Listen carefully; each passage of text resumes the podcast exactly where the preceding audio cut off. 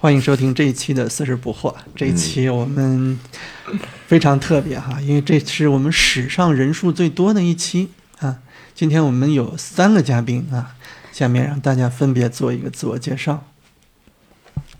Hello，大家好，我是不会唱歌的阿杜。嗯，对，然后我是来自一个边陲小城威海，大学在那边读，非常精致。然后它不大，也是一个海鲜泛滥的一个小城。然后空气中弥漫着海鲜味儿和老人养老的夕阳红气息。哎，这开场会不会过于？对，待会给你剪掉。这样显得我们很没有才华。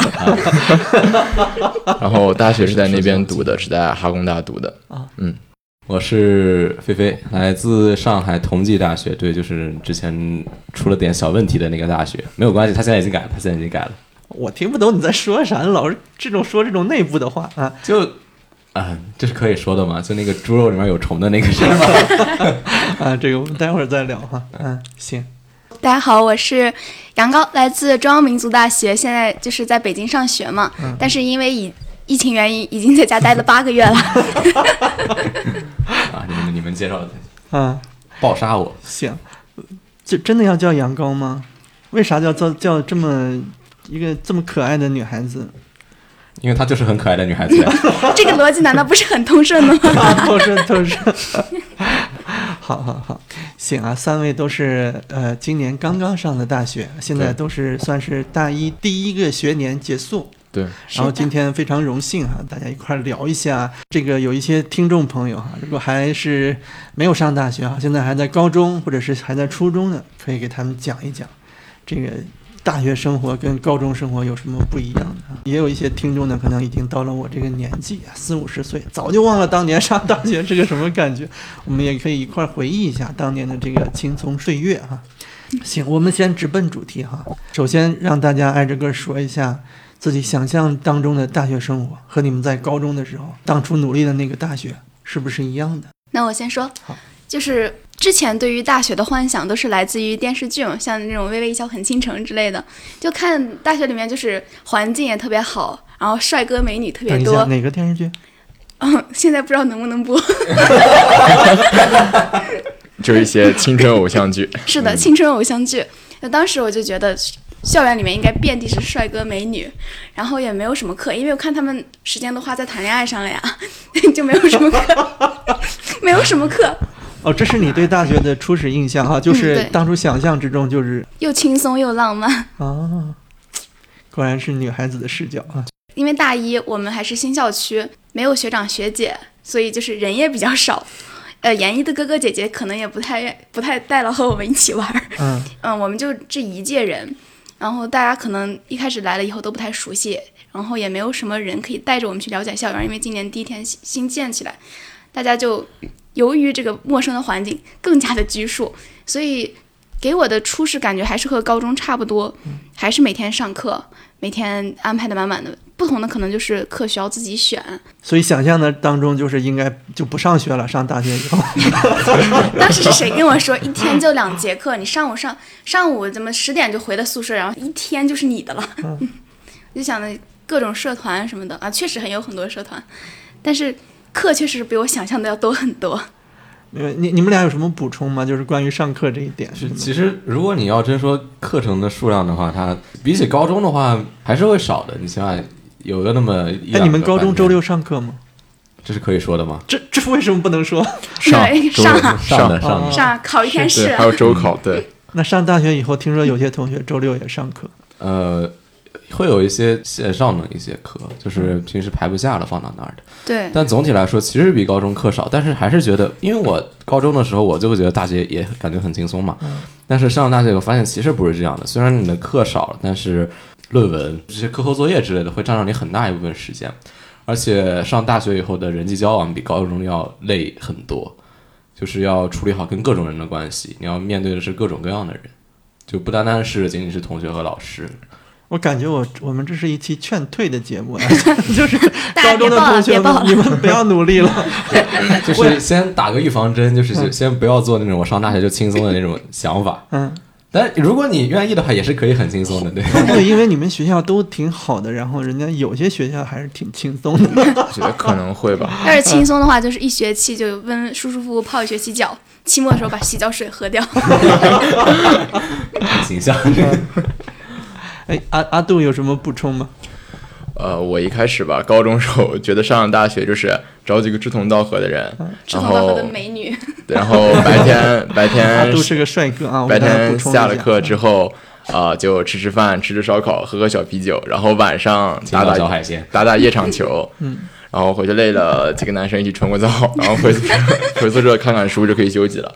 然后结果上了大学之后发现并不是，就是因为上大学很明显的话，课是大家自己选的嘛，然后那个时间是错落有致的，就是你有时间，别人不一定有时间，所以很多情况是话，大学你固定的球友不会像你想的是，就是会有，你其实就是去球场遇到谁你就跟谁打。其实很多时候还是自己一个人在学会跟其他各种人相处，而不是说你是去一个人学会跟固定的几个人相处。对人际关系的话，主要上了大学就是分一个师生关系嗯和一个学生和学生之间的关系嘛。嗯然后像不管其实不管师生和学生和学生之间，其实你上了大学，大家都会把你当一个就是。不是再是学生了，把你当一个社会上的人来看待，把你当个社会人啊。他自己就是个社会人。也可以这么说，嗯，就是他们会用社会人的标准，社会上的人的标准来要求你，就是说你做不好什么要自己付代价，而不像高中你不完成作业或者怎样都有人给你擦屁股，老师当时我就是我是语文课代表嘛，嗯我就勇于拿着二十本作业跟老师说 齐了。对，当时我也是这样，英英英语作业也是这样人写。对高中我记得就有政治作业收齐过，你那是因为你因为吗？因为因为政治老师、班主任，政治老师。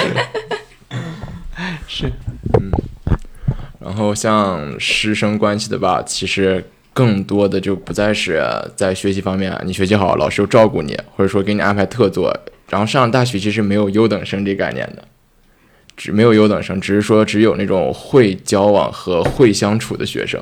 就是平时你没对你没必要傻傻的学，你也可以学，想保研都完全 OK。你这话说出来，哎，哎，你们可以补充，我你们可以感觉就是 diss 他，反我驳他。们说完以后，他们对大学认知可能更混乱了。我们互相说的就很 矛盾。明天纪检委就到你们学校去。有点混乱，没关系啊，我们就聊到哪算哪，你们完全不按照大纲来，我们的钱财有个啥用？我们仨都是很随意的人。对，呃，关于这一点，你们俩认同吗？就刚才阿杜同学聊的这个说，上大学跟老师搞好关系，什么都 OK。其实倒也不是什么都 OK，就是说你可能要更注重一下这方面，就是说不能像高中一样完全就是一个他传授知识，你接受知识这样一个主动和被动的关系。你应该说两个都是主动的，就是老师教你知识，你也各取所需，你需要啥你问跟老师提，然后平时也跟老师关系处好一点，这样就可能会方便一点。是倒也不是说肆意妄为。大家不要相信他，学习还是要学的，不然你高数是过不了的。啊，因为我已经一年没有学数学了，我一天天拿这个说事儿。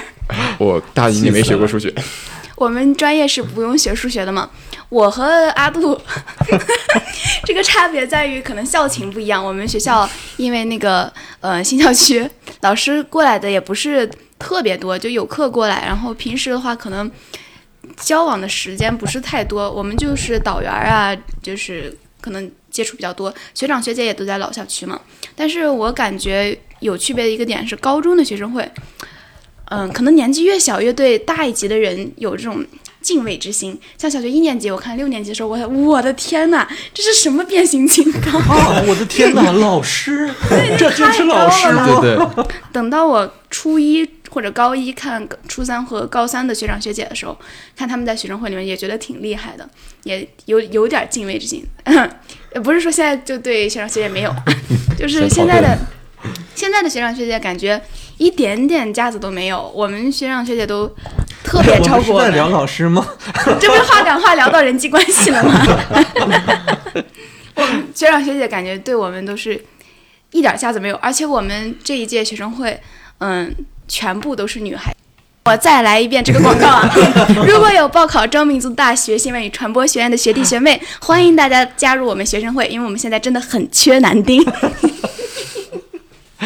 哎，你们三个都在学生会哈。对，嗯，我也在。对，那既然聊到这儿了，我们就就聊，我们完全不考虑我们前台的顺序了啊，我们就就先聊一下大学的学生会吧，你们各自聊一下自己的感觉，好不好？哪个同学先？我我先来吧，我对学生会其实就是有一种又爱又恨的感觉，因为我在的那个部门，它的工作量非常大，因为很多时候工作都是一十几个人围着一张大桌子，然后就是有非常有那种 teamwork 那种感觉，之间的关系也非常好，就是各种团建，或者是虽然虽然我们学生会很穷。就是团建或者是各种的活动都是非常的用心的去办，所以感觉在这样一个团体里面，其实感觉是呃非常有意思的，但是真的很累。你可能要趁一个没课的下午，跑到几十公里外的公园去拍一个视频，然后再跑回来，当天晚上就要剪好。然后也可能你要同时做两个视频、三个视频，这样都有可能。但是最终结果出来的时候，就是像播在那个大屏幕上呀，或者在学校公众号发出来，有人夸他做得好的话，其实感觉是非常棒的一件事情，嗯就你对学生会的感觉还是正面的哈，让我们听比较正面。让我们听一下阿杜同学。好，负面情绪能量包，嗯，来吧，这是这是那个祝贺一下。来自哈工大的，来自哈工大人吐槽。呃，我对学生会吧，其实也是像上一位主播说，其实也是又爱又恨。你们都是在校学生会是吧？呃，我是对，院学生会，这样就是，呃，我们学生会吧，怎么说，就是他会，哎，因为你怎么一下子变得这么拘谨 感觉？因为因因为我怕说的不能播，没事儿，我我们的受众很小的，对，喂喂，纪检委在听吗？就那个你一到了学生会，你会不会明显的感觉，就是一个小公司。我们感，反正我的感觉是一个小公司。然后你的上面的主席啊那些，他真的就是你的上级。平时可以打打闹闹，但是一到关键场合，或者说你要从心里就是把他当你的上级，然后他会教给你一些东西。他在我们那会儿高中学生会那会儿，就是他教给你，你要分配一些事情。像到了大学的，真就是工作和任务，就是你，而且学生会吧，他不看过程，他只看结果，教给你什么东西，你必须完成。而且这个事情它就是它是一个无底洞，你完不成你就反复做，一直要做到完成为止。尤其大一去了，确实挺不适应的，因为大一都是刚去了，也仗着自己是萌新，然后我就想就是呃差不多，然后反正做不好，学长学姐擦擦屁股给照顾照顾才是。干活的那个。对，然后后来发现不是，上了大学不管你到了几级，然后没有人会照顾你，一切都是看最后结果，你做好就 OK，做不好重新做。我发现你很介意擦屁股这个事情。不断的用“擦屁股”这个词儿。对，因为当时我记得当时我班主任，当时我我们需要转给他。对我们班主任，然后当时跟我聊天说：“你学不好，你考不上大学，谁给你擦屁股哎呀，杨高，是你说一下，对你们学生会，院学生会，因为我们本身这个院不是人数特别特别多的那种院，所以人数也是精简为主，主要分工明确，就是效率高一点就可以完成这些任务。像我们的话，不光是一个部完成一个部，因为本身人数少，所以如果今天办运校运会校运会的话，每个院的那个院学生会的成员都会都会去帮忙，不管你是什么部门的，反正全部都是各种检录呀，包括呃给运动员做什么赛前准备啊之类的。嗯，包括声信部有时候要放电影什么的，如果声信部的人今天有事儿的话，也会叫其他部的人去帮忙。整体是一个非常温暖的一个氛围吧，就大家都是互帮互助的，而且我们学长学姐用我们内部话就是说特别护犊子。像辩论的时候，如果我们遇到那种不公平判决的话，我们学长学姐就是一定会义无反顾冲上去帮我们保护我们这群小孩儿。刚才一开始我们简单想聊一下和高中的这个印象的对比。总的来说，虽然你们有有吐槽，但是我相信让你们呃重新回去高中，你们还是都不愿意啊。嗯，不想再上一年高考，我 我我已经上我已经在高三丢了一个胆了，我怕我再丢一个肾。对，呃，总的来说还是还是确实是很好的大学生活。好，我们直接到下一盘啊，我们来聊一聊大学的老师。大学老师有什么特别的故事可以跟大家分享？我先我先说吧，就是呃，上了大学以后，就是你不能就像在高中一样，就随便有个问题就能去找老师了，因为老师下了课以后他就不在了，他就回家了。对他不会在什么办公室坐班儿之类的，而且有时候你的教室可能离老师办公室也很远。所以如果你真的要找老师的话，就是要提前和老师约好时间，然后千万不能迟到。你不能在下课的时候哇冲到前面说把他拦住，这样老师会说我还有下一节课。对，是的。或者说我还有我还有事情，然后会跟你约一个时间，脾气好会跟你约个时间，脾气不好就直接走了。哦，我们当时选了一个新生导师嘛，然后第一次导师见面会的时候，我因为正在上课给耽搁了，我就没有去。然后后来我就跟老师说，我想去跟您就是见一面聊一聊。然后我去了老老师办公室好多次都没有找见他，然后就发现老师说你不你你要去的话得先跟我打声招呼，一般不在学校。我们高数老师也是，就是说如果你们有问题的话，每周三、周四下午去书院找我，别的时候我都不在学校，他就会这么说。其次就是就是大学老师跟你的关系跟高中的其实不太一样，就是大学老师比高中老师要更地位上的差距会缩小一点的那种感觉。关于这一趴，我们待会儿还是听阿杜同学。嗯，还有什么补充吗？呃，听阿杜吧。那就是其实上了大学，你会发现老师比你想的更幽默风趣、风花雪月，更八卦，然后更喜欢听一些小小的那些小传闻、小道消息。举个例子啊，就是我刚大一，我大一上学期快下学期的时候谈个女朋友，然后也是牵手在校园里面转嘛，看到老师第一反应是把手甩开，把。我看到老师进来以后，先把手机放下。对，我现在都是这个。对，把手甩开，马上离开三米远。心里想的是八十 BQ 了，五雷轰顶了，叫家长了，完蛋了。然后当时学姐一脸诧异的看着我，老师一脸神经病带着看着我，然后招招手把我俩叫过去，说你俩是不是搞对象了？当时我想，完了完了，彻底完了。然后老师，我们老师下一句给我的话是说，哎，我那儿最近新买了点小酒。有空你俩一起去我家，咱们聊聊天儿。后来我们真去了，我们就真去。老师那也真有酒。然后后来我就问老师说：“老师，那你当时你现在大学老师看到我们搞对象第一眼你什么感觉？”然后老师跟我说是：“啊，我第一眼感觉是中国人口有救了。”然后我说：“那您之后的感觉呢？”他说：“他老师第一句话是别用您，用你就行。我也没比你大多少，叫的显得我显老。”然后我然后我说行。然后老师下一句说：“讲讲你们咋恋爱的呗，我可感兴趣了。”那老师现在婚姻状况是老 师，我还单身着呢。对对对，我们老师确确实单身。对，这个老师年纪也不大，他四十多岁，但确实单身。他刚离婚，对他离婚有有有过一段婚姻，离婚了，然后带着一个小男孩。老师要跟你取取经。然后我我当时我是第一次见那个老师啊，聊这个聊得满面红光。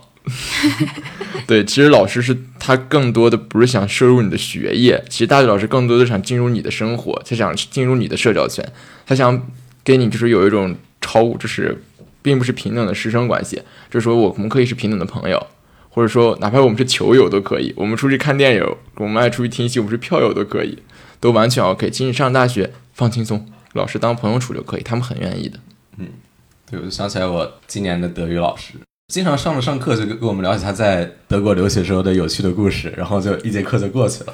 因为我们疫情的时候，他是在他在家里绷着，然后他每天抢菜抢不到，还会关心我们能不能吃好，然后听说我们三餐吃的都炒白萝卜一样，他比 我们还担心我们，真的非常的暖心。很多老师给我们的感觉就是，是我们老师的话，因为我们系新闻与传播也算搞文艺的嘛，我们老师都感觉。特别有意思，像我们班主任的话，他年纪也不大，可能三十多，然后最近刚得一个小女儿，特别可爱，每天在朋友圈里面晒娃。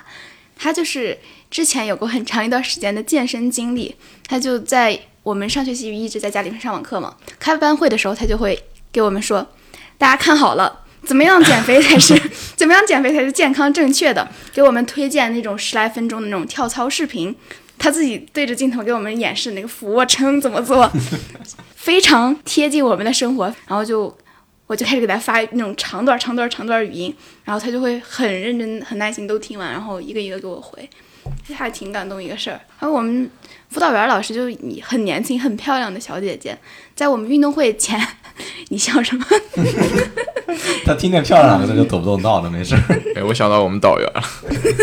哎，导员这一趴我们我们单独聊好不好？因为导员的故事跟老师我觉得还是不太一样的。对，嗯，这倒也是。嗯，嗯，我觉得如果有报考我们学校的学弟学妹，可以期待一下。我们专业课就先不说，就是公共课，古代汉语和现代汉语，我不知道是哪两个老师教的，就马老师和蒋老师。这是没上课吧？不是，就是因为可能其他人是其他老师教这两门课嘛。就我光说马老师和蒋老师这两个老师，都是让我能感受到我是坐在古代的那种学堂里面，感觉朗朗书声，像是从画里面走出来的人，整个人都非常有气质，很古典。关于老师，你们还有什么要补充的吗？要没有，我们就直接跳到上课这一部分。那就哇下一趴吧。好，我们来聊一下上课。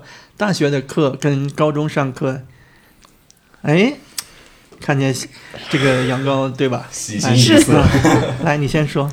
又要开始我这个 熟练于心的这一段。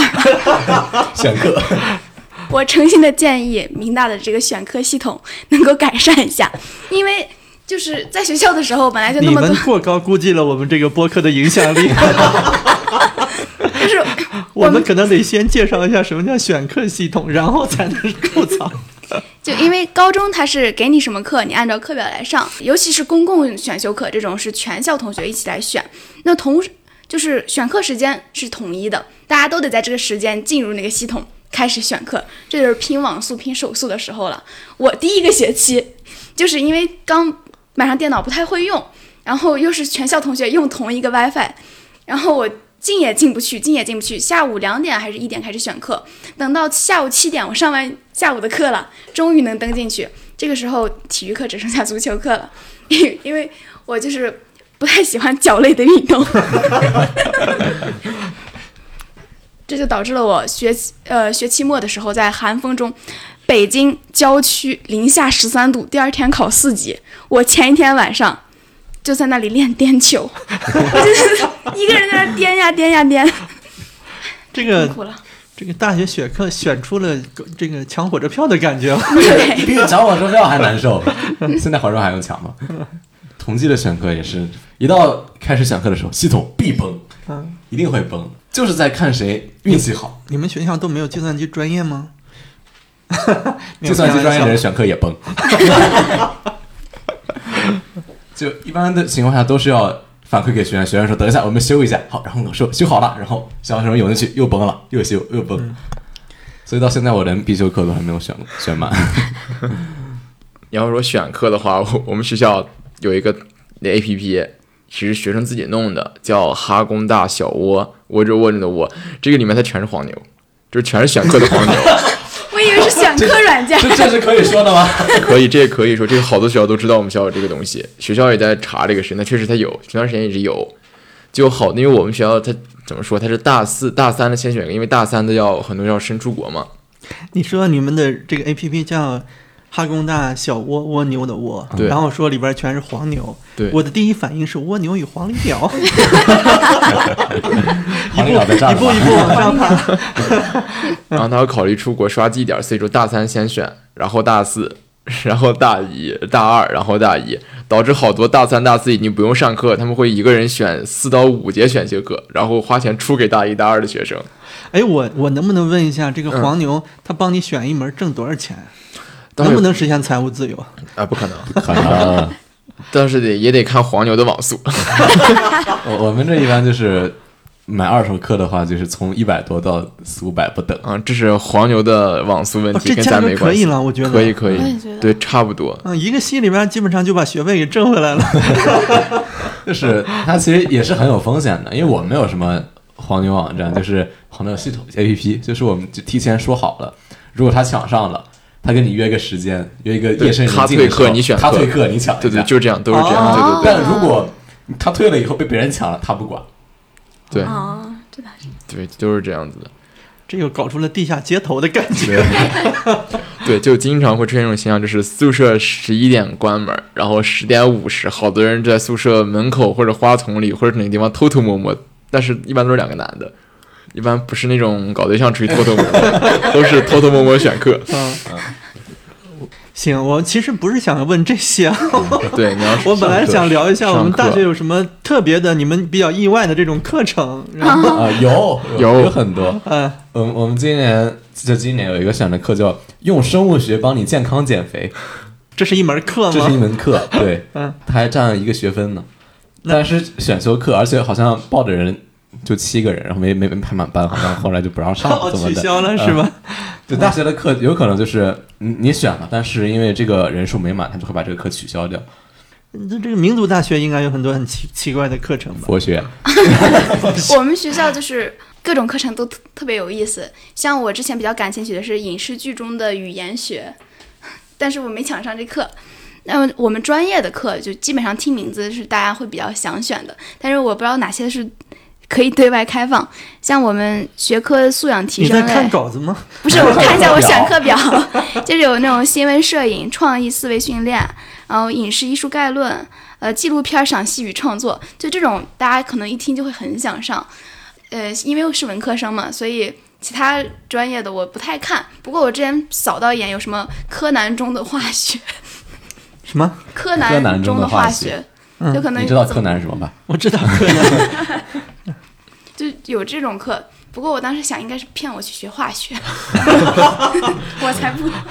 就是就是化学，然后前面让为了让你们选啊，前面改了个题目。对，呃，像我们学校的话，那个它临海，所以会开一些，比如说那个沙滩排球，哎，你们是有游泳课吗？对，有沙滩排球，有游泳课，还有帆船课。哈工大，哇，哈工大在哪个城市呀？他是呃，我是在威海海校区。威海校区的，对他有那个帆船课，哈尔滨帆船然后 是冰上滑行，帆船课，然后还会开一门叫体育拓展课，然后这一课的话，他就是是没有课纲，没有课纲，上什么课全是老师心情来，比如今天可能带你去沙上堆沙雕。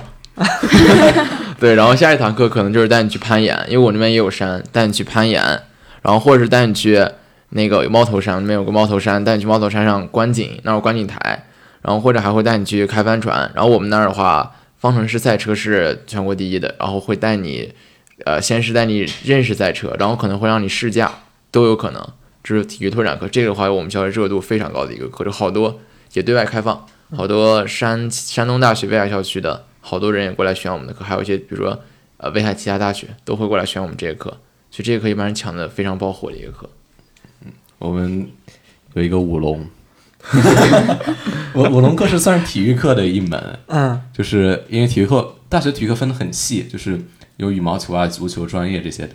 我们学校有舞龙，然后嘉定校区那边还有龙舟。嗯，舞龙这个非常有意思，它是就听说啊，因为我没有我没有抢上，为什么感觉很苍凉的感觉？就是但是三十一个人然后选二十九个人，随机筛，然后把我筛下去了。舞龙课就是练习舞龙，然后还可以出去挣外快。哦 同济大学 舞龙队，风水专业，上课就是在拿个棍子，然后挑完那个篓在那转来转去，就是看着很有意思。确定你报的不是空竹课？说不定有了。我们学校体育课比较特色的应该是那个呃民族运动，我们有高脚马。我不知道那个的原理是什么，就是拿两根杆儿你就能站上去，那么噔噔噔那么不是高走。跷吗？嗯，原理可能类似高跷，但是长得不太一样。高跷它是这样这样直的嘛，高跷马高跷马它可能就是往前倾的那种、那样子走。我我就每次踩上去我都不太敢放手。我就是之前朋友所以你们你们报课不存在报不上的问题哈，除了这个可怜的菲菲同学抢乌龙没抢上。哦，我我也没抢上体育拓展，因为我第一天要新生要选一年体育课，然后对，然后我当时选那天系统一共崩了两次，让我遇上两次，然后所以到我的时候就只剩下体操了，然后拉拉操，哦，对对对对对，它叫拉拉操。然后规定男生不能报这个，所以我体育第一年就没选上，然后就是随机调剂。还有两个同学因为身体原因退了课了，然后就把我是先调剂到那个太极拳，然后打了一节课，实在是不协调。然后当时老师说人家打的是陈氏太极，我是动作太极，然后就把我调到高尔夫。然后我一想，高尔夫对我我一想高尔夫嘛，漫山遍野绿草地，骑着开着小车有球童，结果过去是漫山遍野荒草 漫漫草漫山遍野荒草地，一根球杆一个洞。呃 阿阿杜这个俏皮话挺多。我们学院选修课也是，就是你选多少，你选的当天它是在你的课表上的，但是过了一周以后，你看就没有了。我这这学期好像就会中不会你被。踢了？我我们是第一学期是要抢，第二学期看运气。第一学期抢的话，我比较幸运，网比较好，就基本上都抢到了。第二学期看运气，就是就就很惨，我的五楼，我至今还耿耿于怀是吧耿耿于怀，因为我没有五楼以后被发到了一个足球课，然后那那个足球课那个老师是就是会先让你先跑个几公里，然后 踢完球以后再让你冲刺个几个折返跑，就那种就非常累，然后虽然可能对于体能真的有帮助，嗯我觉得你报舞龙的话，应该也是天天跑。我当时 对啊，但是过年的时候你有节目可以表演。但是我舞龙跑能挣钱呢。有没有那种哈，就是这个课题目很吸引人，结果你听了一节课，发现不是那么回事儿？有没有这种？有有一个我印象比较深，他虽然看着没有多少吸引，但是就是因为我是文科生嘛，他有一个中外文学经典的课，嗯，我报他们报，然后第一节课我就退了，因为他那个老师讲的东西，我觉得有点不太能接受，他就是有点有点偏女德那方面的东西，他讲《诗经》的时候，啊，就是讲的有点那种，我们都觉得就有点像封建士大夫的那种感觉。是就你一个人退了，是有还有其他人？下课一下退了一百多人，好可怜啊，这个老师。但是他后面的老师都讲的非常好，嗯，但是太早了哦，是不是一样？不是一个对他是老师讲？他是比方说，先是讲《诗经》是一个老师，然后讲秦汉文学是讲是一个老师，是这样的。后面就剩那老师一站到底了呗。那个没有。然后还有一个课，就今年我学是那个英美文学专题，一开始报的时候是八十多个人，到其中有时候退课的时候，最后就剩三十多个人，都退掉了。然后但是因为我要走英语系嘛，我还坚持上完了。然后那个老师估计比较捞我，给了我个优，虽然就我基本上啥也没听。是嗯，大一的时候，我记得那个时候我们也上高数，就大一还勉强能听懂，然后大一已经听不懂，嗯，到后面就越来越惨，越来越滑坡，嗯嗯，因为你们高中也算是比较好的高中嘛，嗯，所以上大学的时候，上了大学以后，会有那种突然一下子就是学习不努力的那种感觉吗？就是突然就我可我可以不努力的那种感觉，但是 第一个还是说更卷了？就是这第一个学期就是我会觉得就是可能是高中留下的余热，嗯呃，第一学期是有十六节课惯性，惯性好好学习。对，有十六节课，然后我就觉得也没什么，然后我还在忙师大嘛，但是我不觉得有多累。但第二学期我只有十节课，我就觉得好累呀、可能就是那个惯性已经没有了。对，所以这个累不累，可能第一个学期我每天早上六点半起床，我也是，第二个学期就是如果上午没课，我能睡到十一点。六点半睡，这不巧了吗？我已经这个看到了你们大三、大四会是什么样的这个状态。嗯你们俩有什么要补充吗？关于这个好学生到了大学以后的这个表现？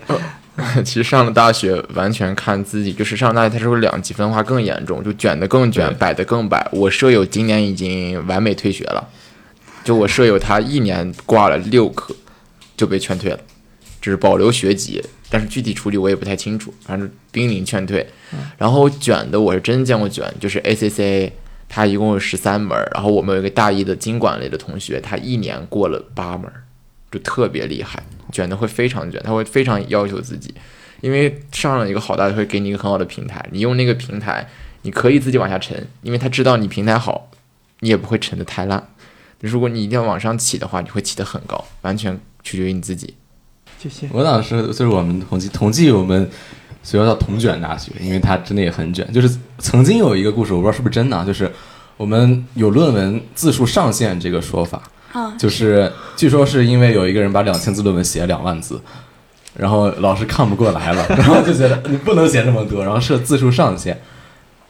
像我们大学，我感觉挺卷的，尤其我们专业新传，它就是本身一个特别卷的专业。尤其我室友兼我的闺蜜啊，她就是衡水来的，哎呀，她就是只要是考试拿纸笔在写的科目，基本都成绩在前面。他整个手速特别快，他刷卷子也特别快。他四级每天一套卷，每天一套卷。然后我们嗯、寝室长他也是比较卷、比较认真学习的那一种的，他就是可以把论文写到两万字以上。而且我们专业的话，他经常是需要相机啊、录像，就是摄摄影这种的，所以在我们的朋友圈里面，时不时就可以看到那个谁又拍了一组片子，谁拍了一组片子，谁拍了个纪录片，谁拍了个广告，整个就是很卷，就逼着大家一起卷。所以我在高考前不是去回我们高中拍了一个纪录片嘛，嗯，也是受到他们的这种启发，因为我们老师在影视后期课上面就会让我们看很多的纪录片，让我们看一下优秀的人是怎么拍这种片子，怎么记录一下生活。所以我尝试的拍了一下，有这样卷其实也是个好事儿。看大家卷的时候，其实内心会有我也要卷的那种冲动。虽然其实卷不了多少，但是本质上还是反卷斗士。本 但是实际上它会激励你去努力。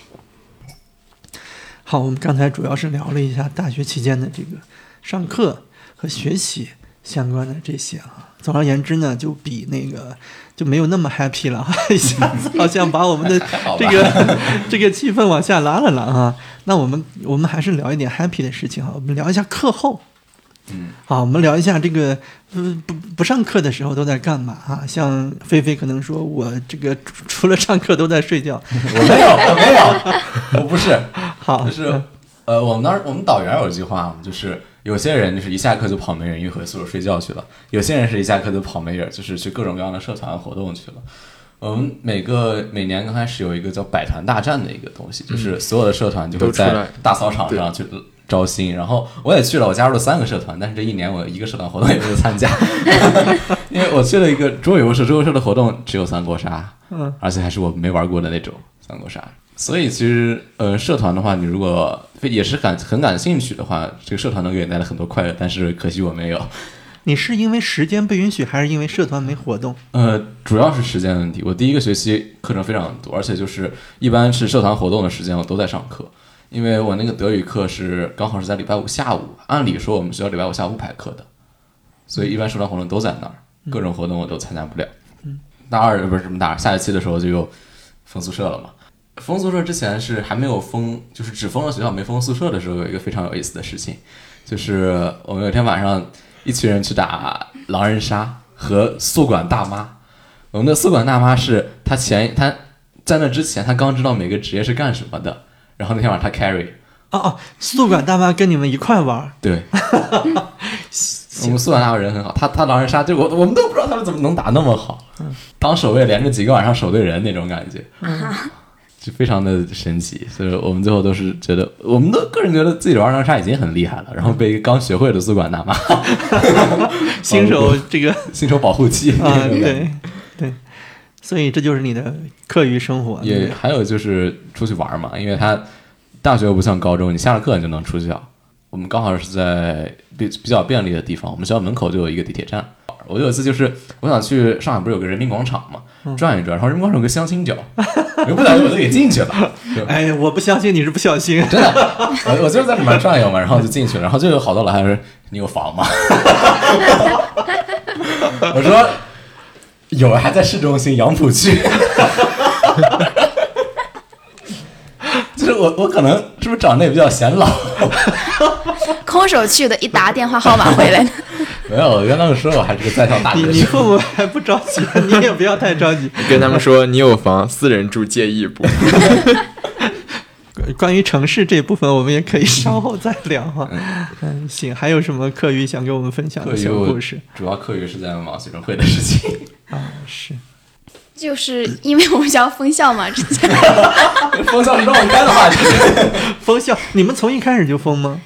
几乎是，我感、啊就是允许出校的时候，我当时好像也没有抓紧机会，我当时想以后还有很久的时间，结果就封封校了。然后我是我们学校是和应该是新东方合作了，就是周六的话有有雅思课现在课，还有合作？新东方怎么跟那么多学校都合作？跟我们学校也我就是周六上一天八个小时的那个雅思，嗯然后周日的话，一般我们学生会会有一些时间，就比如说我们破冰活动，大家会让新来的干事表演节目，就是我们这一届破活动，破冰活动，就让大家过来就表演节目之类的。包括我有一个同学，之前他跟我就我自己喜欢弹吉他嘛，他也喜欢弹吉他，但是我说我会一点儿，是我只会和弦，只弹几乎不会。那个人也说他会一点，但是来了以后噼里啪啦一一顿给我炫技，我当时 看傻了，就有可能有两三个下午，就是他在那儿弹琴，我在旁边听，我觉得也岁月静好的感觉，就是静身静心凝神。不过后来事情多了以后，好像这样的机会就不太多。嗯，在学校社团的话，我没有太参加，因为学生会，我觉得社学生会社团选一个，不要到后面的话时间太紧张了。我舍友是报了合唱团，我感觉他们是因为两校区交流不太方便嘛，所以他就是呃周周末的时候发一个作业类似的，然后周中给他自己练好了，录音频发过去，感觉他每天也挺辛苦的。合唱团也也挺辛苦，还是也挺幸福辛苦，啊？辛苦就不像是我想象当中大家一起乐呵呵唱个歌，也是有自己的任务这种训练的。是嗯，比以前高中心中的要专业很多。我就听不，我咋就听不出来一点儿这个课余的这个 happy 的这种感觉？啊，搞笑嘛，我们快乐就是因为我本身挺喜欢拍照的，然后大家要完成作业，拍个高调、低调什么的，就大家可以来找我当模特呀，我找别人当模特呀，大家互相拍照。我觉得这个过程倒挺有意思的，因为就总共那么几个景儿，看你拍成什么样，就在学校里面自己转。来，阿杜给我们聊一下。我课余活动主要前半学期主要加篮球队，就基本上泡在队里面，没事的话就去那儿训练，然后打比赛。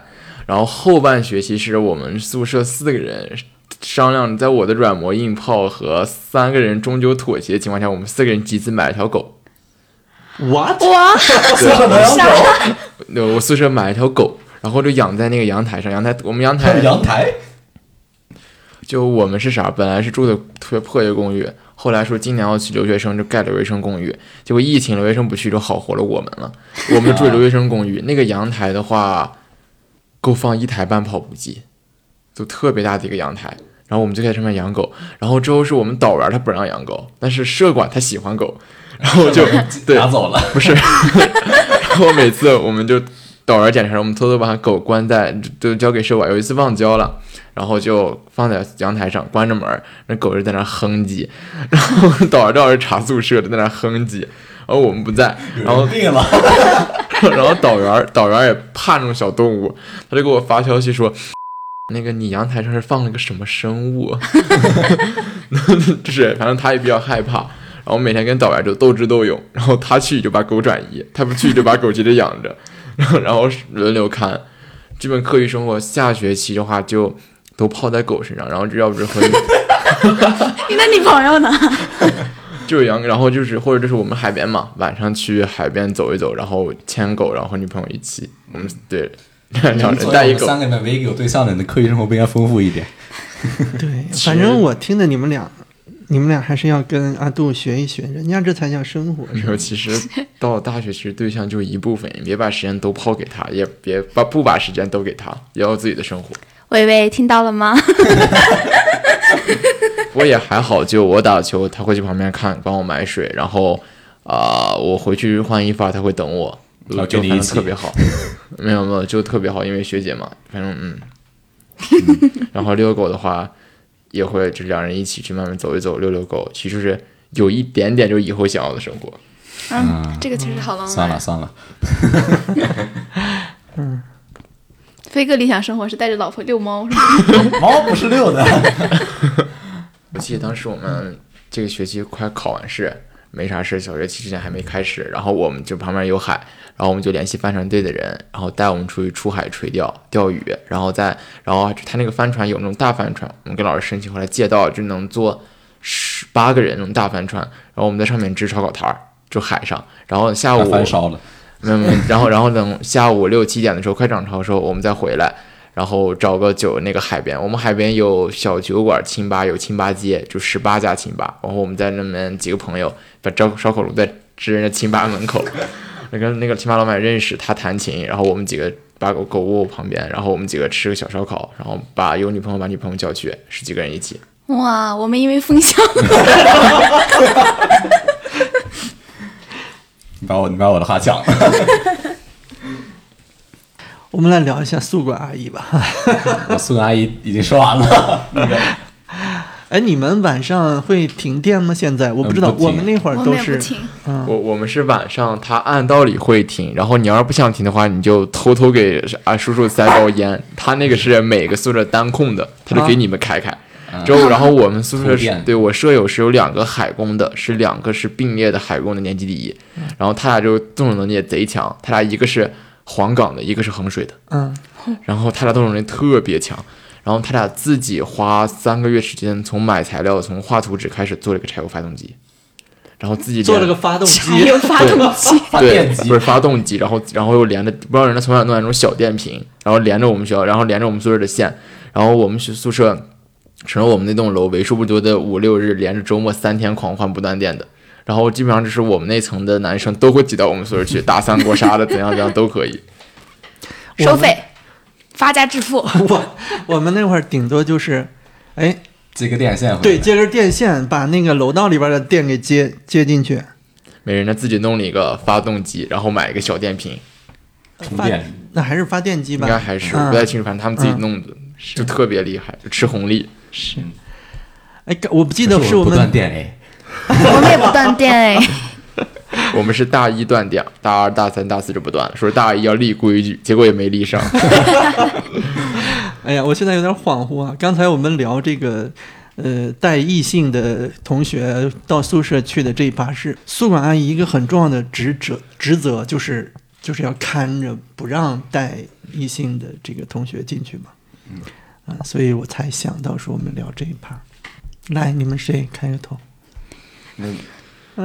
怎么到这一趴的时候这么大大家这么谦让？中间是换了一个宿管阿姨，之前那个宿管阿姨是一个因为这个事儿被开了，没有没有没有，之前是一个呃不不是宿管阿姨吧，就是一个层管吧，可以说之前是一个非常好的一个，也不能说老太太吧，就是中年妇女，她帮我们垃圾分类，我们只要把把垃圾丢到门口，她就帮我们分好类了，然后帮我们扔下去。但是后来不知道为什么，他就被调走了，他调到校园里做保洁了，然 后然后就换了一个大爷，那个大爷不管呀。那个，然后就我们自己，从此我们自己学会了垃圾分类。上海垃圾分类就比较严嘛，然后我们我们学校还很严，就是你是什么垃圾？遇事不觉干垃圾。楼下有一个垃圾桶，就是各种垃圾垃圾桶，然后就有人在旁边看着，就如果你丢错垃圾，还要扣你的学分，就是扣你的那个生活分还是什么学分，这反正就是那我不丢了。我不丢不丢以后宿舍卫生不干净还要扣分。后来我们就向学长学取经，我学长学说你就分你干垃圾湿垃圾就好，律师不觉就全扔干垃圾里，反正你套个袋子他也看不出来。我对宿管阿姨的这种印象啊，其实刻板印象还是咱们高中的时候，就是那个宿管阿姨，还在讲话，谁还在讲话，谁的鞋还没有放出来。哦，你们高中就住校吗？我高中住了有半个学期，我觉得那样子是我心中的宿管阿姨。但是我们大学宿管阿姨好像没有管的像高中那么严，她不会说你寝室里面太乱了、太脏了什么，她一般就是在我们把垃圾放到楼道里的时候 敲我们门说把垃圾先拿进去，就是影响这个楼道卫生了嘛。嗯，不过说到这个垃圾这个事儿，我之前听我们老师讲过，好像有一个有一个寝的男生就不想倒垃圾，买了一个那种大绿的垃圾桶，一周扔一次，就很省事儿。我虽然就为这个觉为这个想法心动不已，但是为了自己的身体健康，还是放弃了。元旦呀、新年什么都会在那个小白板上面画那种自己的画的那种卡通漫画，包括今天特别冷的话，他就会写着注意保暖什么的，多喝热水。如果天下雨，记得带伞。我们宿舍门口还放了一铺溜伞，就是你随时可以借伞，怕你忘带了。嗯，各种节日的时候，我们宿管会办活动，嗯，就是什么猜灯谜啊，拿奖励什么的。我那次猜灯谜拿着够我们全宿舍吃一个礼拜的月饼。我们聊带异性同学回回 我没没有这个经验呀。对我们都没带过。不是，你听一下要说阿杜，哎阿杜给你们聊。你要说嗯带异性吧，他肯定是不回宿舍的呀，啊，对吧？然后我们宿管的话，他是一个，他我们有两个宿管，他是一个大叔，一个大妈。先说那个大叔，那个大叔是一个义正言辞的衣冠禽兽，就是这是可以说的吗就？是他第一次，我们我们有一个学校习惯是社管会给新生开第一次大会，他对就很奇葩，开会的时候，那个社管就说啊，你们要怎么怎么样，守规矩守规矩，绝对不要想着贿赂我啊。之后说完之后，他会说一句，我其实爱抽烟啊。然后，然后这是大叔，跟我们不咋熟，然后就主要帮我藏狗。然后那个大妈跟我们比较熟，大妈就是每天是个京剧迷，每天六点吊嗓子，每天十点听广播。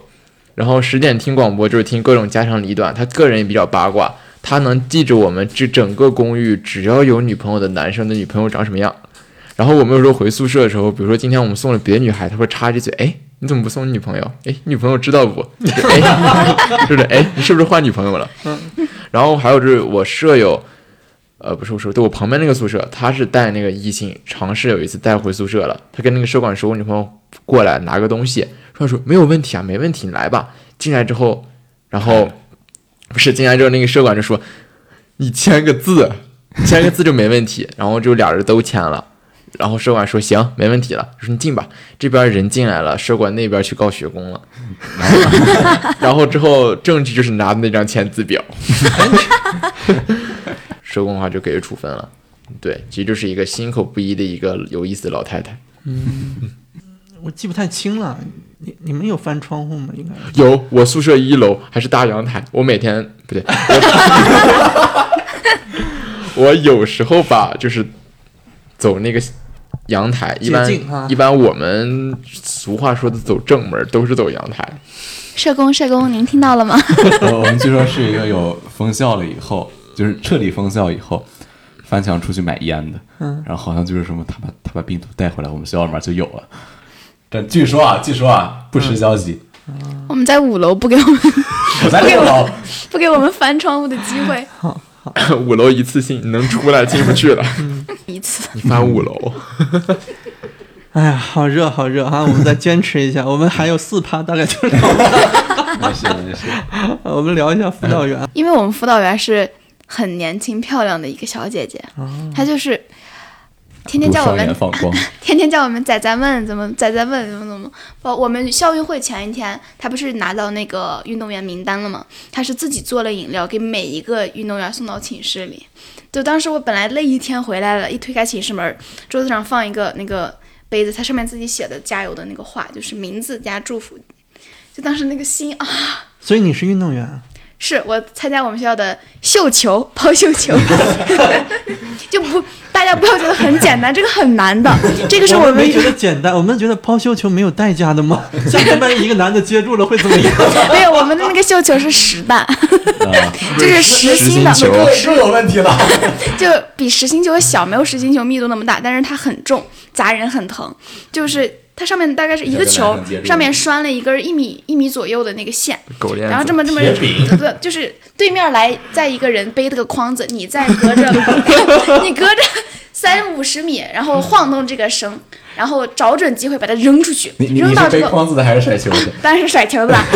扔扔过去，到了筐子里就积一分。我们学院还是校运会里面第二呢，就真的特别准。我的一个舍友，他一下子进了四个，这个真的项目特别难，就进一个两个都是在前面了。我感觉这应该是民族大学的特色。是我们民族项目。嗯，当时就是比赛当天。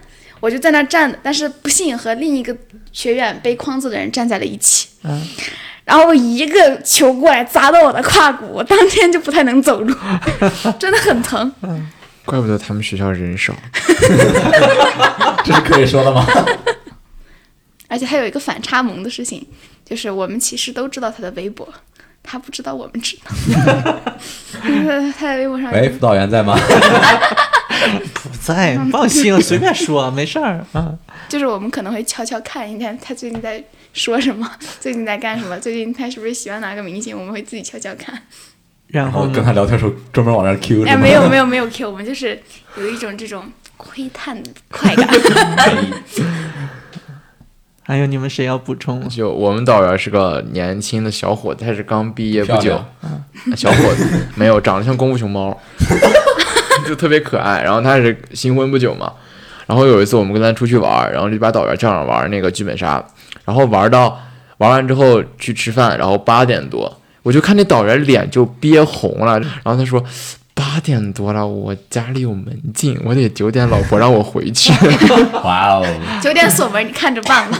就就那种就那种眼睛就是那种嗯，然后泛着小泪光，然后眼红红的，也不知道该不该。他说我说了怕你们扫兴，但是老婆得让我九点回家，然后，对，就很可爱。然后平时他主要跟我冲突就是老逮我狗，逮我狗啊就！老逮我的狗。就是怕狗的那个，对他，他就是怕狗，他怕一切爬行的小东西，所以我怕他以后生了孩子，婴儿期他没法照顾。然后像我们导员他这个人的话，他容错性特别高，他包容性特别强，就是他知道你会知道你是大一的，他就会大二大三是无所谓，他知道你是大一的，你犯任何错误，只要不是太致命的，他都会包容你，他会帮你。然后他他这个人吧是刀子嘴豆腐心，他会先把你指责出来，说你这这是很不好很不好，怎么怎么样，死人什么狗屁不是这种 都有可能像我们班主任，但是他比我们班主任强，他有个豆腐心，他会班主任也是豆腐心，班主任也是豆腐心，他他会体恤你，然后他会之后再给你唱红脸儿，就是跟你说啊，你该怎么怎么样，怎么怎么怎么怎么怎么样，这也行。所以我这个导员吧，很有意思，很暖的一个小熊猫。哎，我一直觉得辅导员就是班主任啊。嗯是我不是不是是是有班主任和辅导员。我们的辅导员是一个学堂，就是六七个班一个辅导员，然后每个班有一个兼职辅导员，就是像研究生这样的过来兼职帮我们带。其实我对辅导员印象没多深，我们主要就是辅导员把消把通知给我们，我们转发到各班。辅导员主要是跟团支书那边沟通比较多，然后我我是个班长嘛，然后我就跟辅导员的交流比较少了。那我因为我们快一点哈，因为大家都我感觉这个扛需要扛高高温的这个考验。我我们聊班长吧。哎你们你们有几个班长呀？你们呀，你俩都是啊啊。你也你也是班长。对哎呀，有幸当过两位班长的班长呀。那那那那杨刚，你说一下吗？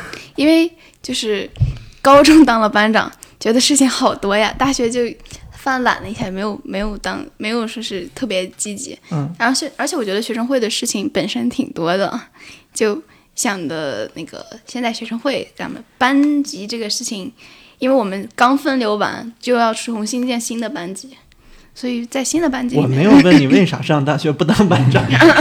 你你对你们班里班长有什么印象吗？同学，嗯因为我们想转到同学这一趴嘛。啊，哎呀，好好好自然的过渡 呀。泄题式过渡，就我们班班长是一个很认真负责的女孩子，因为这三国哪个都不沾。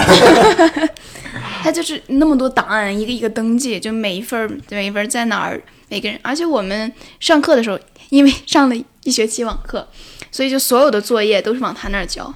嗯，包括什么呃社会学的作业，我们是一周一份儿，全部发到他的邮箱里，他打包再发老师，谁没交谁能都统计好，很辛苦，但是他做的很好，很条理，就是整个有他在一般比较放心，我们大家都愿意去问他问题这种，而且人很好，很好说话。我当班长比较轻松，因为我们这个人文大类的班基本上不在一起上学上课，都是各个课有各个课的班长，因为我们不是专业的班嘛。总班长。不是不是不是那个意思，就是其实就是我们我主要干的事情就是负责把通知转发到班级群里，但是就是因为毕竟还是有班会什么的吧，就是露脸的次数也比较多，所以应该班里的每个人都知道我长什么样，但是我还我到现在还不知道我们班的人都长什么样，因为有个网课也封校了，所以就其实跟班里的人交流比较少，基本上就是我们班委几个之间有活就分下去了，然后就直接发群里。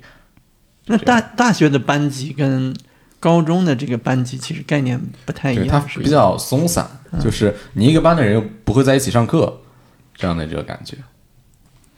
阿杜你补充。就大学的班长哈，其实他只是一个名号。对我当时选班长，其实这也没什么不能说的。我的初衷就是为了加分儿，我当的班长无所谓。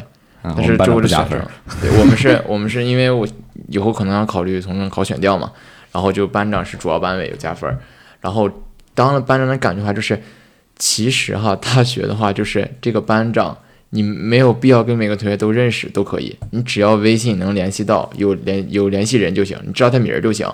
然后大家也不会把你当班长，这样高中或者尤其是初中就会觉得哇班长高人一等就很牛逼的样子。到了大学不是到了大学就是你只是挂个名号，你只是各取所需，别人不用加分就不用累，不用当班长，你想加分你就当个班长，累一点，就这样。然后喂，班主任吗？听见了吗？他知道，我当时这么跟他说的。啊然后当当了班长的话，其实就是有大活动出一下面，就是你一定要做好统，就是统计，什么人交到你这儿什么东西，你心里有数，只要做到这个就好。人际交往不是大学班长的主要任务，你只要做好交给你的工作，你完成，其实你就是一个对接的，对接学生都不是心理学生什么日常都不需要你对接，你只需要对接学生的作业。和学生平时的工作和班和那个班主任或者辅导员就可以。其实上了大学班长，其实我总结他就是个代号。嗯，对，确实我也觉得像，就是主要的工作就是告诉班里面同学我们要干啥。那你们会建议马上要上大学的这个孩子们，让他们去竞选班长？我觉得，嗯，如果呃比较有责任心的话，其实这个班长也挺有意思，就是呃你在你的同学们心中的辨识度比较高，以后如果分了班什么见了面，可能会他给你打个招呼什么的，就是也有一个多认识几个人总是好事嘛。就是但如果没有这种方面的考虑的话，其实这个班长是无所谓的。啊，我看大家都点头哈、都非常认同。嗯，又学到了新的东西。嗯，同学，其实 同学要聊同学，我们可以同学还有学长学姐，我们一块儿聊，好不好嗯？？舍友嗯，放到一起聊。行，哦，那我我先开头，好就是因为我高中的时候，我其实没认识多少学长学姐，我我不像他们有很广的社交圈啊。但是上了大学以后，就是学长学姐就是你几乎是必须认识的那么一个事情，他会给就是像寻求一些选课的建议啊，或者是在学生会里面不得不去跟很多学长学姐打交道。就像我这次师大，我负责对接科的时候，他已经研究生研一了。我们就是发现他思维方式其实有一些不一样，比方他十一月跟我要鲜花，从地上摘的，当时给我很大的困扰。不止学长学姐吧，之间同学的交往方式也会跟高中很大不一样。可能你会跟他就是说话没有高中那么在考虑后果，就是因为大学的时候大不了就是反正之后不见面了呗。高中不一样，高中是你们一起要过三年的，所以你可能说话的话就是会虽然很生气，但是你也会憋着那种感觉。但是大学的话，可能说话同学之间说话会非常的直接，就是我有什么不满，我会直接说出来。然后如果你不愿意改，那咱们就就此别过这种感觉。可能可能就我是这样子的，我比较直的一个人。哦，对，那宿舍的同学应该也不一样，因为大学的宿舍一般都是来自不同地方的，五湖四海的，对我们像高中我们都一个村儿的，可能四个人四个省，会有什么适应上的问题吗？倒也没有，我们普通话都说的很标准。主要的是刚去的时候会交流一下各地的方言。嗯，他可能有没有那种南方的孩子来到北方说盼着冬天下雪？啊，是是是，啊。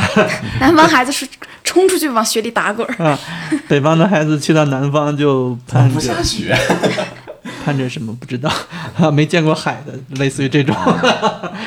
比方说，我有一个舍友，他是非常的热爱学习，这就是他就是那种两眼无人，窗外日心，只读圣贤书的那种，一天到晚都会泡在图书馆，然后作息时间非常健康，就是到现在他也是六点半起，然后十点十点半睡觉，所以我们会，因为我们另外几个都是夜猫子，嗯，我们就每天我养成了一种晚上喂，这这这样说话对方也能听得很清楚的一个习惯，嗯，练练就了一项技能。但是我们相处其实也是很愉快的，因为他这个人比较热心，他学习很好嘛，高数上基本上都找他的，所以就是一种对于人际交往的一个锻炼吧。你要学会去隐藏一些自己的想法，然后学会去多跟别人交流，这样的。就刚刚说到普通话这个事儿，方言嘛，我就发现山西人其实不太分这个音和音，嗯前后鼻音，对前后鼻音我本身就不分。我说盆地地形，盆地地形，然后我那个衡水的同学就会说盆地地形，那个音，我就发不出来那个音。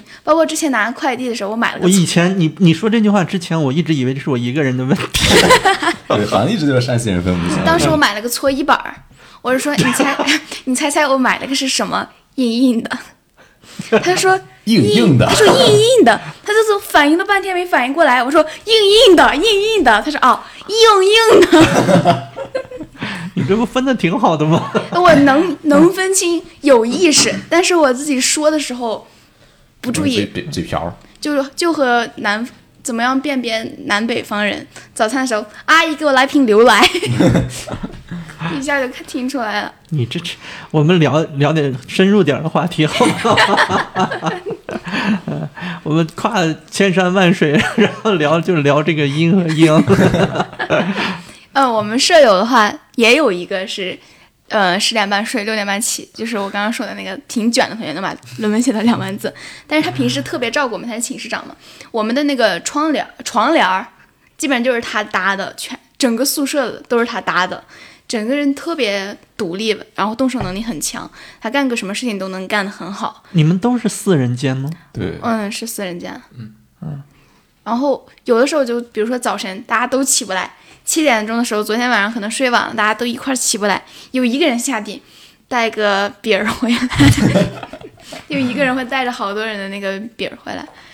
就特别融洽，宿舍里边没有什么不和谐的声音，除了基本十点半睡觉。没那也不是，我那也不没有不和谐，我们就是其实也就是说什么，人家学会那种互相尊重的感觉。他你要他尊重我们，就是会在宿舍里打打游戏啊，稍微的有一点吵吵，然后我们也会尊重他十点半睡觉，我们十点半以后不会去发出声音这样的。是我不知道男生寝室会不会这样，女生寝室我们是互相分享化妆品、护肤品。男生寝室没有化妆品和护肤品，我们寝在我们互相的这个分享下，用的是一样的眼线笔，一样的那个面膜，用到好的东西，这个东西特别好，快来用一下，然后大家就开始都下单，先用一下，然后一起下单。会不会跟你们疯了吧？对，疯在一起之后，感觉就人际关系特别的增进了一下。我们我们还有一个非常有意思，就是当时我们是非常奇葩的一个规定，就是每两个宿舍派一个人出去带饭，封宿封宿舍的时候，然后就各种非常有趣的表情包，什么八个鸭子站在后面，去吧，带八份饭回来。就是带饭这个事情就非常有意思，就是连那个从从早到晚泡在图书馆那个，他其实平时就不怎么说话的，然后他要真说起话来，就是很较真儿那种感觉。但是他后来也是慢慢的就被迫社交，对被迫社交，然后现在反正转了专业以后，好像在还原混的还挺开的那种感觉。阿杜呢？阿杜跟我们聊一聊。你们这个人际关系这块，你还是得听阿杜的。对，怎么平衡在那么多前任之间，闪转腾挪？你要说学长学姐吧，其实上上高中的时候，你认不认识无所谓，主要都是学习高考。但上了大学的话，你是一定要认识的，就是你没必要把他们？我。其实都没必要把他们当一个行走就是人来看，你就把他们当资源来看就好了。因为你是大一萌新，你一他们一定是可以说的吗？其实可以的，大家其实心里都有数，就是我我不这么觉得。就是，呃，你或多或少都从他们那儿得到一些东西。就是比如说他们选过的课，这个分很低，给的分很低，这是一个雷，他们就可以给你讲，然后你就避这个雷。哪个老师的课不好过？啊对对，一定要避这些东西。就上就是非常的有必要性，一定要见认更多的学生学，而且他们比你大，正好能认证大三的最好，因为他们或者大四也好，他们会比你大。然后本专业的话，大三、大四就会有秋招和春招。之后他们就会给你讲这些东西，然后你有你想要的岗位，你就得问清楚他们你需要学什么技能来匹配这些岗位，他们会给你很多的信息，因为其实大学生就业现在很多一个问题就是信息差、信息不均匀，他们会给你一个很超前的信息和一个更高的平台，好深呀！哇哦，不是你站在这个地方看自己的话，觉得我、操，原来我大一我这么菜，我还差这么多东西，就是他们会给你一个方向。你说要交朋友吧，其实完全没必要。关系好的话，觉得能交的话就交一交；关系不好的话，他跟你讲完有啥用的？OK 就无所谓了，认不认识无所谓，其实亲烈都行。然后之后舍友的话，其实不要抱着舍友必定是朋友的心态去交，当然舍友是朋友的话，这个更好。但是如果碰到那种志不同道不合的隔料货，不对，不知道能不能听懂，能不能听懂，就志不同道不同、志不同道不合的一些跟你想法不太一样的人，你没必要去，就是非要去跟他们较真儿啊，对，也不用去迎合，就做自己就好了。你是说宿舍吗？对，舍友就是其实四个舍友，你就要更把他们想成四个独立的人和四个自己自带社交圈的人，没必要四个人社交圈是重叠的，只是说你们可能一块儿喜欢打球，就一起打打球，对，喜欢干饭一起吃吃饭，剩下你指望说什么四个人就是什么掏心掏肺啊、生死兄弟啊，不存在的，对，因为我的朋友都不是舍友。舍友他就是虽然他跟你的生活比较重合，但是相互之间还是有一定的对距离感。对，可能我们男生这样，女生不知道是不是。舍友更多是一种求同存异的一个状态对，我们互相的尊重，然后也会有一些的交流，但是保持自己的很个性要保持很大对，部分而且有有一个非常必要，就是进宿舍的第一天，就一定要类似于大家交流一些社宿宿舍公约啊这些事情，比如说到了多少几点就没有必要干，不要干一些事情了。比如说，就是我很难忍受一些味道，就不要会带这些东西，比如螺蛳粉啊，这我们一开始说的很清楚。然后还有我们是有独立卫生间，就每个人使用卫生间时间不要超过多少，你不要一蹲一上午，就非常大家反感。其实就是只是。四个人是被学校安排在一起的，并不是说你们四个人是因为自然关系好走到一起，四个人要住到一起的。所以你一定要尊重其他三个人的想法，一定要，一定要也要尊重自己的想法，不要一昧的迎合，不不要对，也不要非要去改变其他人，没必要。就是四个素不相识人住在一起住四年而已。我们宿舍公约只有一条，不要在寝室秀恩爱。我感觉我还挺幸运的，我们寝感觉能玩到一起去。就虽然我们社长是比较严肃、比较认真学习的那种，但是整体来说相处很融洽。我们大家互相会那个交心，会讨论一些比较深奥的话题，比如说喜欢什么类型的男生啊。好深奥。然后就是在宿舍，其实就是你比如说你凭着什么讲，或者说你要什么，你要考研，你要保研，这些并不是自己特别好的朋友，你不要说。甚至就是说，很多舍友他其实说实话，打心眼里想让你好的人，其实说实话，孩子是你最好的朋友，或者是你父母。舍友的话，你跟他们说，第一是感同身受，不感同身受其实还好。很多时候他会就是怎么说，背后捅刀子。就我们需要一个实力啊，不是很多吧，起码 就我们需要一个实力，一个大三的学长高某，然后和一个，然后和一个大四的学长袁某。这个高某就是袁保研，袁，啊，袁某人呃，就是原来的袁。收起你的幽默。没有，我也想到这个了，文科生。就这个袁某他是大四，然后考研失败了，但是这个高某大三成功保研了。然后他俩是之前认识的，高某这个人私生活不是很检点，有一些破事儿，然后出去住啊之类的。然后袁某知道有证据，之后就给捅到那个学教部了，就是管这个保研的。之后就把就是匿名举报，然后之后这个高某的事情就保研就吹了。然后之后学教部也是有同学，然后看到匿名举报的是这个姓袁的了，这个学长。之后就打篮球的时候就说起来了，说你们关系不是挺好的吗？怎么怎么地。后来这个高某就知道是个袁某，然后他俩差点就因为这个事情打了一架，就在主楼广场，后来被拉下来了。就这个事情，就是每跟大学对，就是不要觉得就是有多好，不要太侥幸。也可能是我周围这种鸡毛也蒜皮比较多可能是你遇人不淑。嗯，是，真的是。嗯，有一点点防备的心，也不要有太多。毕竟大家其实大多数人都是真诚的。对对，我相信大多数人还是真诚啊。其实跟社会很像，跟社会很像。虽然社会上你也知道说是各种各样的人都有，但是你也没有必要因为这个就把自己搞得特别的封对，闭。没必要因噎废食。是，嗯，我们聊一下疫情吧，啊，疫情肯定对你们的这个大学生活都有影响啊谁让这。个被关了八个月了？你不笑了吗？让我们哎看一下哎，羊羔闭麦。啊，让让让大家狠狠输出一顿。别。过于激动而被赶出直播间。呃让我们对听一下疫情期间的大学生活哈。那就羊羔先来吧。对，首先我们第一个学期在学校里面封校一直封着，我总共出去了三次，也有可能是我之前没有把握好机会。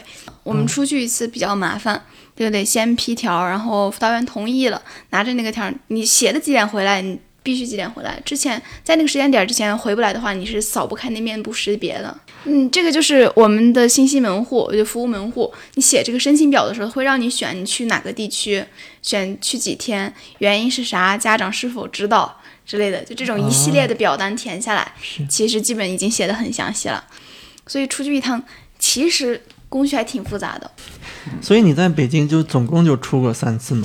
下学期我想有机会的话，还是去点标志性的景点儿看一看之类的。呃 我们还没说第二学期呢，你 第二学期我就全程在家，我现在就是在一个剧本杀店当兼职 DM，原因就是因为 这也没有打广告的效果。没有打广，主要就是在太显略。主要就是在家里面待着太无聊了，没有人和我说话。我爸我妈，因为我爸那个工作需要时不时封闭进去，我妈白天也要上班，家里面从头到尾就我一个人。我每天，憋得慌，你看过的，你试过从天黑等到天亮的滋味吗？每天就是砖飞，就《甄嬛传》里面，我的宫里有多少多少块砖石，我感觉我快把我们家有一种做这个摸透冷宫的感觉是吧？对，就一下子理解狗为什么一定要出去遛一遛，天天，因为每天下楼也不下，每天就对着我那个四四方方的家呀，走出来走出去，走走进来走出去，就这样子做核，每次做核酸我都欢欣雀跃，今天已经熟到就是从这个房到那个房要走几步，有几块砖。对，而且就中间有一次，我还有一个在苏州上学的朋友，我们惊讶的发现，我们两个竟然都在学，都在家里。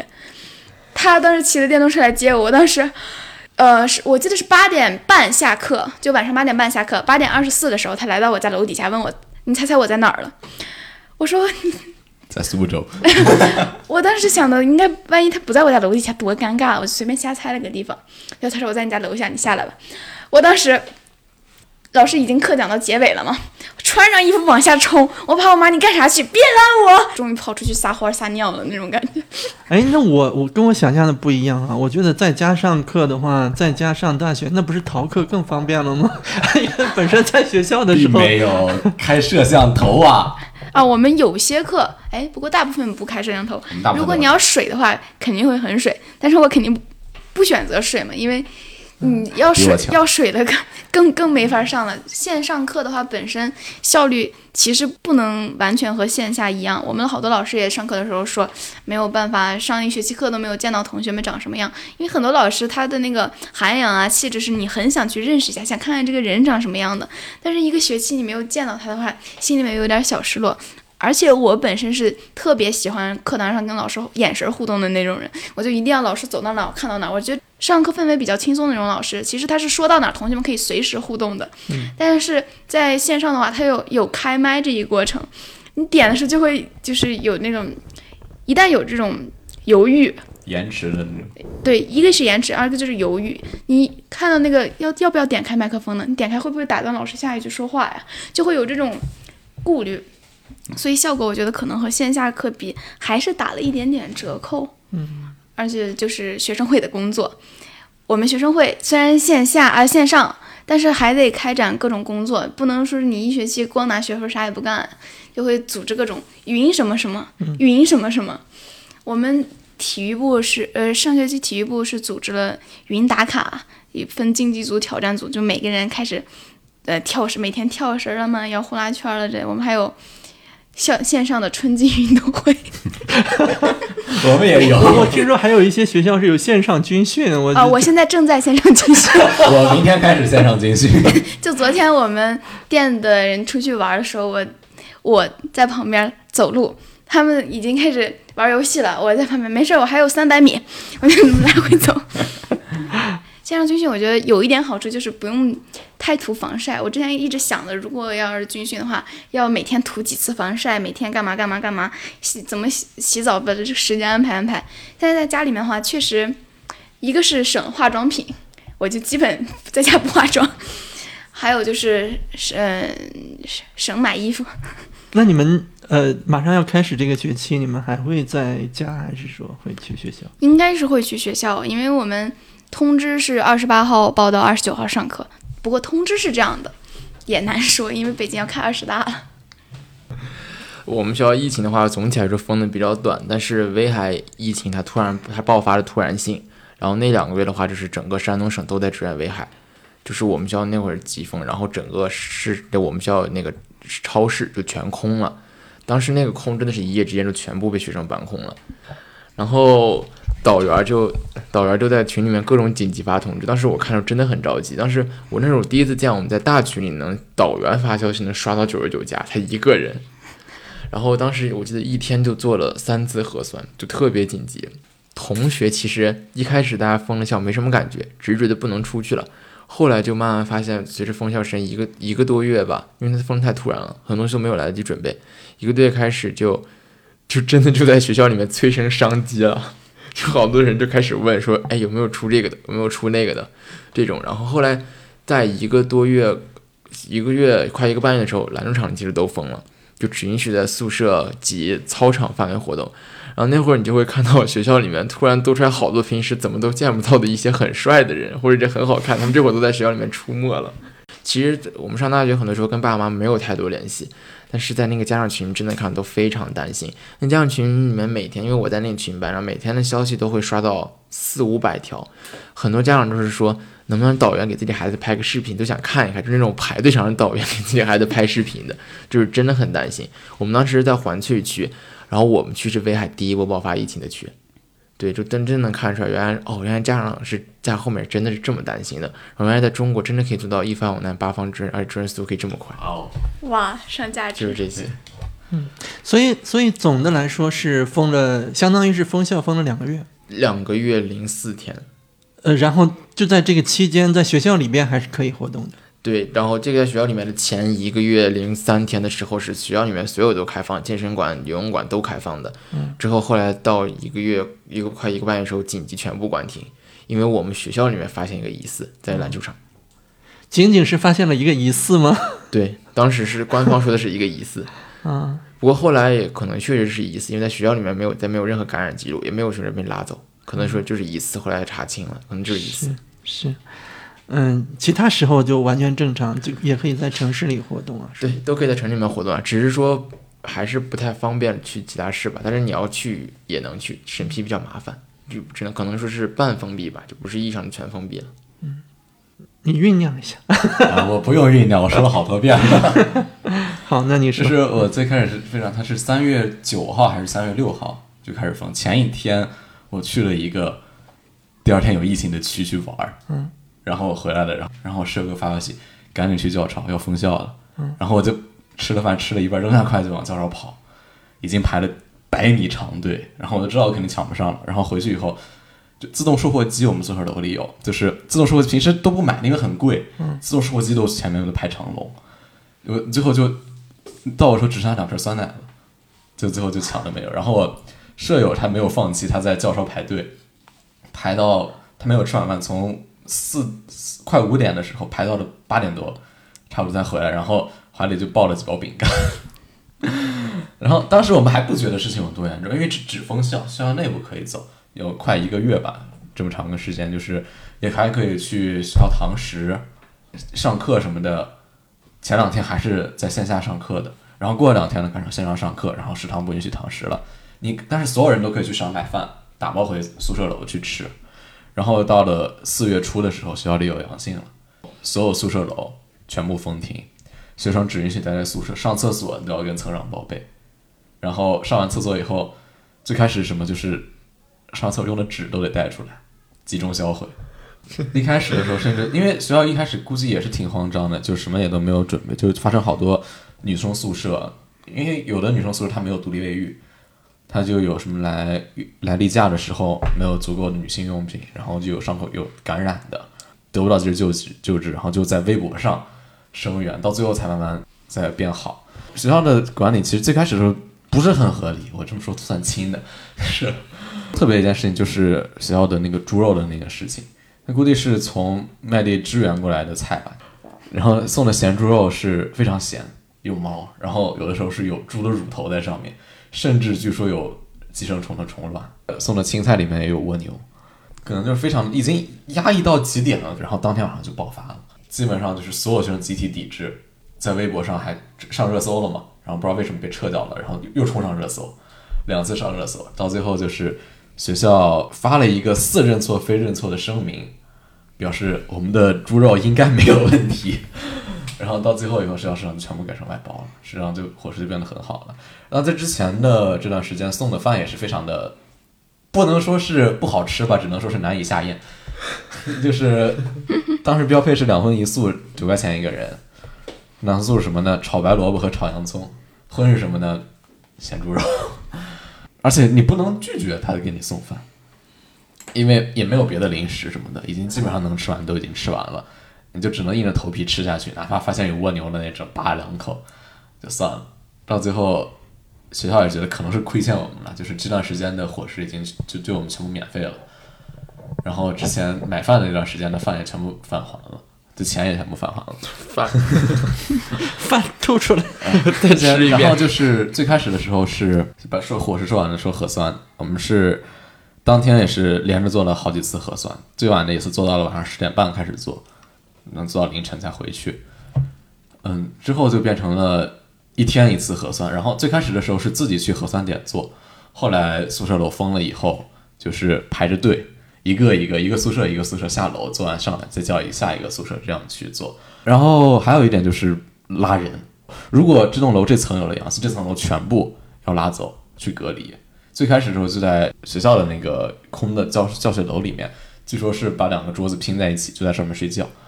然后后来觉得可能这样也也太不人性化，就拉到江苏去去集中隔离。然后很多人都想被拉去，因为那边的伙食实在是太好了。然后风景也很好，你住酒店又不花你的钱。最后就是非常有意思的六五四七二这件事情，是当时学校开那个疫情防控发布会嘛，就是也是在那个猪肉事件以后了。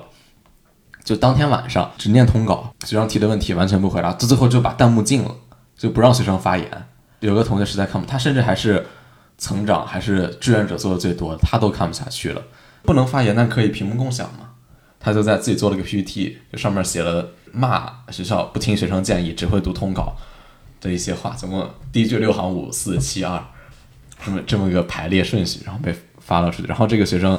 据说是要被处分的，然后但是学生群体声援嘛，把处分撤销掉了。然后很多老师也是支持我们，尤其是人文学院的老师。人文学院有个老师说，校长和学全体教师必须为所有学生下跪三分钟来谢罪。如果你们不跪，我先跪。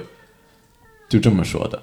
然后还有的老师直接把那个六五四七二那一排做成 PPT 模板用来讲课，就是老师跟我们也站在一条线上。然后最后，呃，所以猪肉事件就是最后解决的比较好。也是伟大的一次胜利吧，可以这么说，就是就是上海高校里面第一个学生争取自己权利成功的一个案例，给统计招了不少的粉，然后也给人文学院招了很多分，因为人文学院老师一直在声援学生，所以今年报的时候，人文学院的专业非常的火，非常的热门。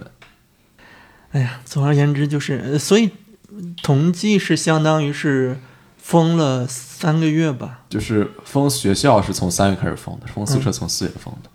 而且是非常严格的这种，非常严格。嗯，到最后是从也就是四月中旬开始，才允许我们按照指定的路线戴好口罩、做好消毒，绕着绕着，就其实就是绕着一个小块地方转一圈，就是让我们散步了，相当于怕我们在这闷坏了。就是有人精神失常以后开始这么搞。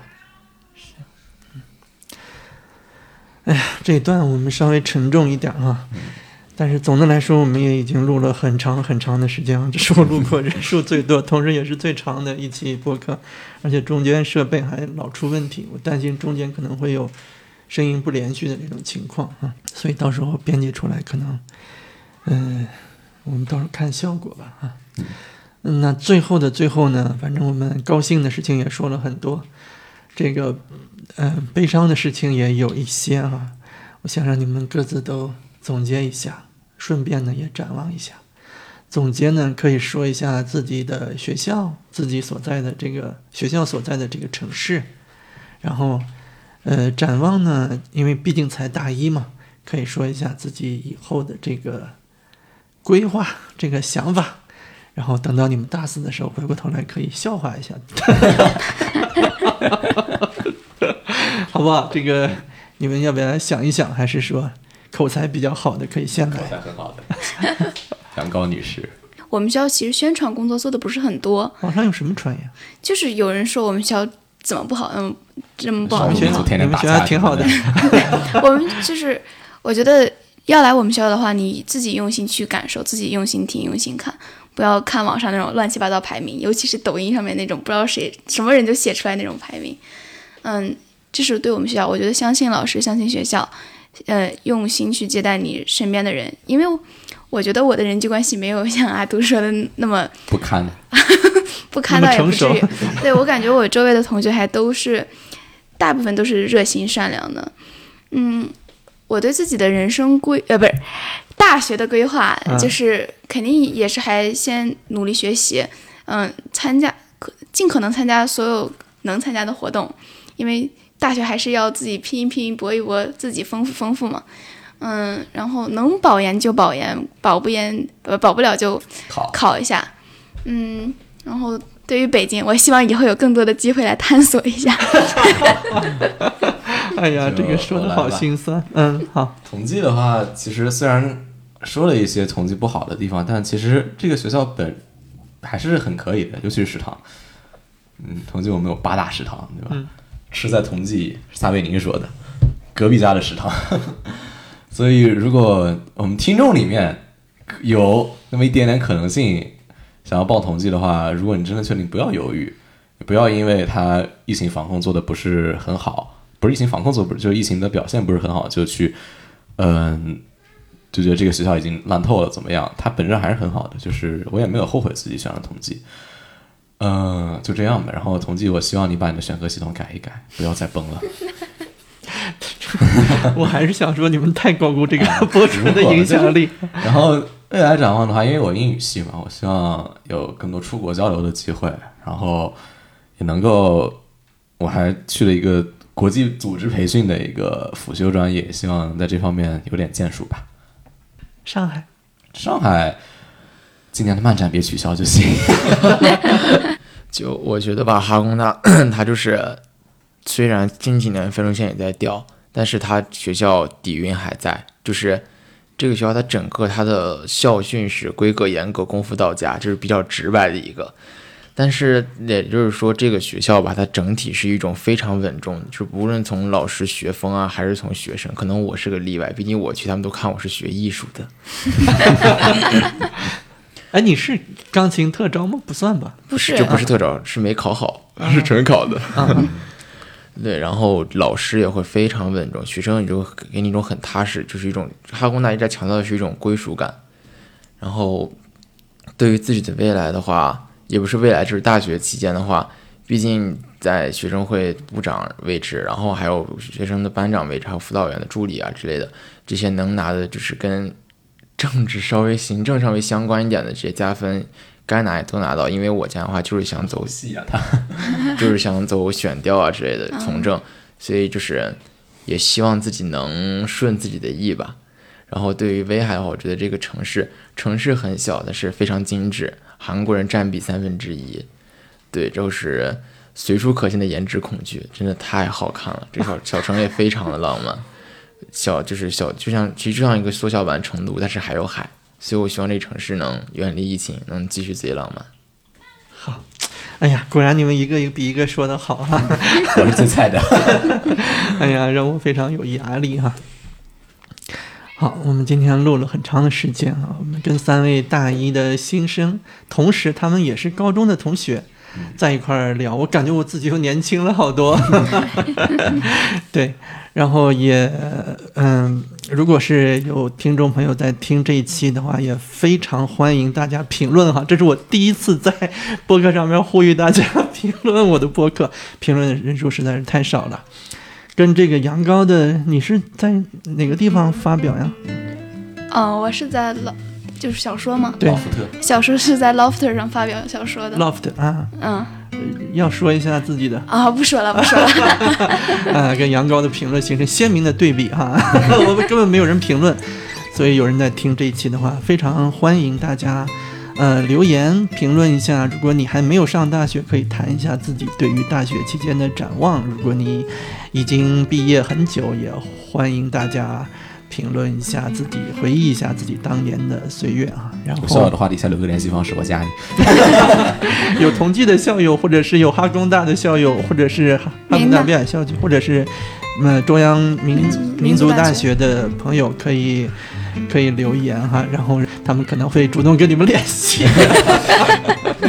嗯，好，谢谢大家。谢谢谢谢谢谢谢谢。也非常感谢大家收听我们这一期的节目，我们下期再见，拜拜。拜拜拜。